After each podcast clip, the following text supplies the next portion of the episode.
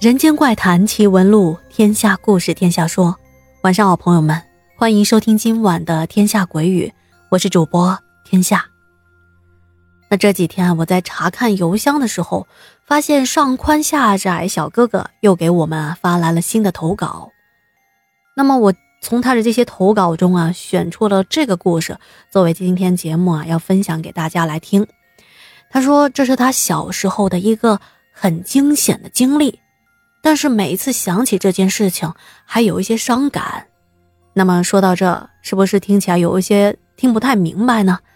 别急啊，由于这个故事比较长，所以接下来天下会分两天来更新这个故事。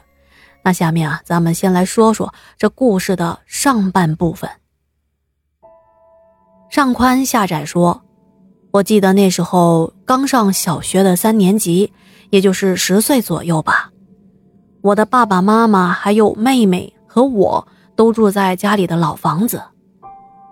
家里的格局是那种坐北朝南，进门就是前院院子的左手边呢是一片小菜地，再往前走就是厨房和两个房间了，再往后就是后院了。我记得啊，小时候每年到了夏天，父亲就会在大厅里支起一个床。我晚上就睡在客厅，虽说在炎炎的夏日，但那时候晚上有自然风吹过来，还是挺凉快的。而到了寒冬腊月的时候，爸爸妈妈和妹妹会住在后面的房间，晚上有电热毯可以取暖。而我当时已经是个大男孩了，所以就一个人住在前面的房间。到了晚上，爸爸会把蜂窝煤炉子。在我睡觉之前呢，提前进我房间放好，让我取暖用。到了早上，再把这个炉子提回到厨房。在我的记忆里，每年都是这样的，但是在三年级的这个冬天，却出事了。我记得在腊月初的一天，那天放学后，我风尘仆仆的回到家，小脸蛋儿冻得红扑扑的。头发和眉毛都被大雪染成了白色，十个手指头更是冻得跟红萝卜一样。我进了门，赶紧在炉子上烤了一会儿，取取暖，接着一咕噜的上了炕，钻进被窝里开始写作业。到了晚上，妈妈做好饭，我就去爸爸妈妈的房间吃饭。吃完饭看了一会儿电视，我就准备去睡觉了。因为啊，我还是觉得钻进被窝里最暖和了。而父亲随后提着蜂窝煤炉子走进房间，跟我叮嘱啊，让我赶紧睡觉啊，说明天还要上学之类的。他顺手关了灯就出去了。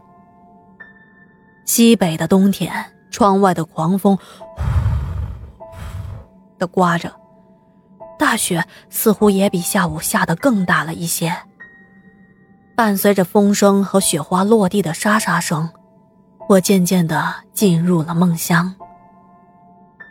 不知道睡了多久，我迷迷糊糊的睁开了眼睛，觉得有一些尿急，披着一个棉袄下了炕，打开门准备去放水。外面的雪不知道何时已经停了，安静的可怕呀。我打了个哈欠，迷迷糊糊的来到前院。当时我正在解手呢，突然听到了一阵怪异的声音。这听起来啊，好像是什么金属的东西在摩擦地面发生的那种声音。这摩擦声由远及近，我听了听，正是我家院门口的方向传来的，而且声音到了我家门口就戛然而止了。而当我……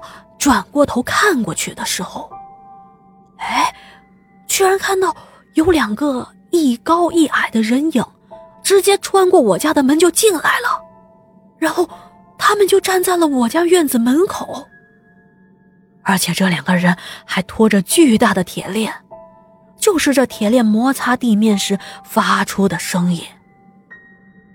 这很明显，他们不是贼呀。而是传说中的另外一种东西。当时我愣在原地，不知所措。就在这时候，我听到我家有动静，家里头的灯亮了起来。我转头看过去，看见是父亲出来了，他应该也是要上厕所，我便惊慌失措的对他大喊道：“爸，快过来呀，这里有人！”说着，我提起了裤衩，就朝着父亲飞奔过去。可是我爸爸就像什么都没听到一样，径直的往后院走去。可是我跑了没几步，突然感觉脚下一顿，紧接着就感觉到自己的身子离地面越来越远。这种感觉太神奇了，我我这是在做梦吗？按照我当时的视角，我居然飞了起来，而且感觉到自己的脚踝一紧。当我低头一看，自己的脚踝上。居然被铐上了那个黑色的铁链。这铁链啊，也是像黑影一样，黑乎乎的，有点半透明，但是却牢牢的缠住了我的脚踝。我顿时吓得大叫啊！我一边大喊着，一边回头看过去，我就看到顺着铁链的方向，那另外一头连接在其中的一个高一些的黑影身上。就好像是从他的身体里长出来的一样。接着，那两个黑影就动了起来，而我看到自己的身体也随着他们的移动，逐渐的飘出了家门口。当我出了门，我就发现周围的环境一切都变了，没有村里的街道，没有天上的星星和月亮。周围什么花草树木，全部都是黑乎乎的，而刚才那两个黑影啊，也不见了。我身上披着的那件棉袄也不知去向，浑身上下就只有一条裤衩子。这时候，我微微的感觉到有点冷，抬头看去，发现自己的脚下只有一条泛黄的路。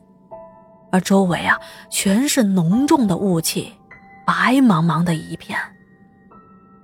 接着，我自己慢慢的就下降到这黄土地上了。我顿时就蒙圈了呀！我是谁？我在哪儿呀？慢慢的，这条路上的人影多了起来，没一会儿变得人山人海的。而我好像也是逐渐的失去了意识。漫无目的的跟在人群中一步一步的走着，这条路好长好长，我觉得走了好久好久，还是走不到尽头，而且我丝毫感觉不到累，就是觉得我的鞋底儿都给磨破了，连我的脚趾头也不知不觉的从鞋子露了出来。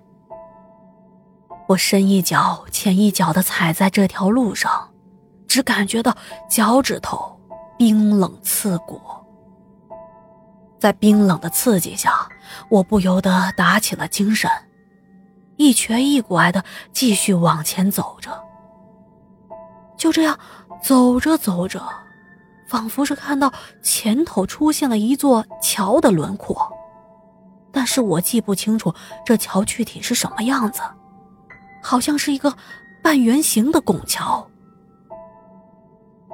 就在我抬起头看的时候，一阵阵的狗声也是由远及近的传了过来。大概过了三五秒，我听清楚了，不是一只，而是一群狗，一群狗撕心裂肺的叫喊着。我转过头看去，只见这狗声传来的方向黑漆漆的。再加上这浓浓的雾气，这远处啊，就像无底的深渊一样，什么都看不见。可是耳边的狗声却离我越来越近，而且叫声变得更加的急促，变得更加的大声起来。再仔细一听，还能听到狗狂奔的脚步声，离我越来越近了。就在我仔细的辨别着方向，突然间，有一只狗脸。从浓雾中冲了出来，这只狗看着有一些眼熟，可是我又想不起来是在哪里见过。我跟着它，顿时四目相向，而它张着血盆大口，恶狠狠地向我扑了过来。我顿时吓得大叫，猛地睁开了眼睛。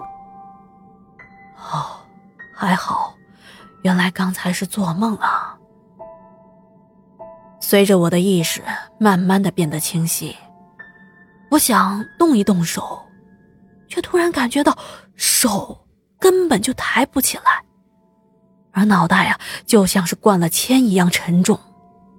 不过当时我还是有意识的，而一张嘴，一股熟悉的味道直冲鼻腔和口腔。我反应过来了，这不是烧炉子时发出来的那种煤炭的味道吗？好的，今天的故事啊，就先分享到这里。这个最近的事情实在是太多了，所以呢，我只能是把这个故事分开分成两天来讲。好的，如果还没有点击订阅的朋友啊，记得点击订阅。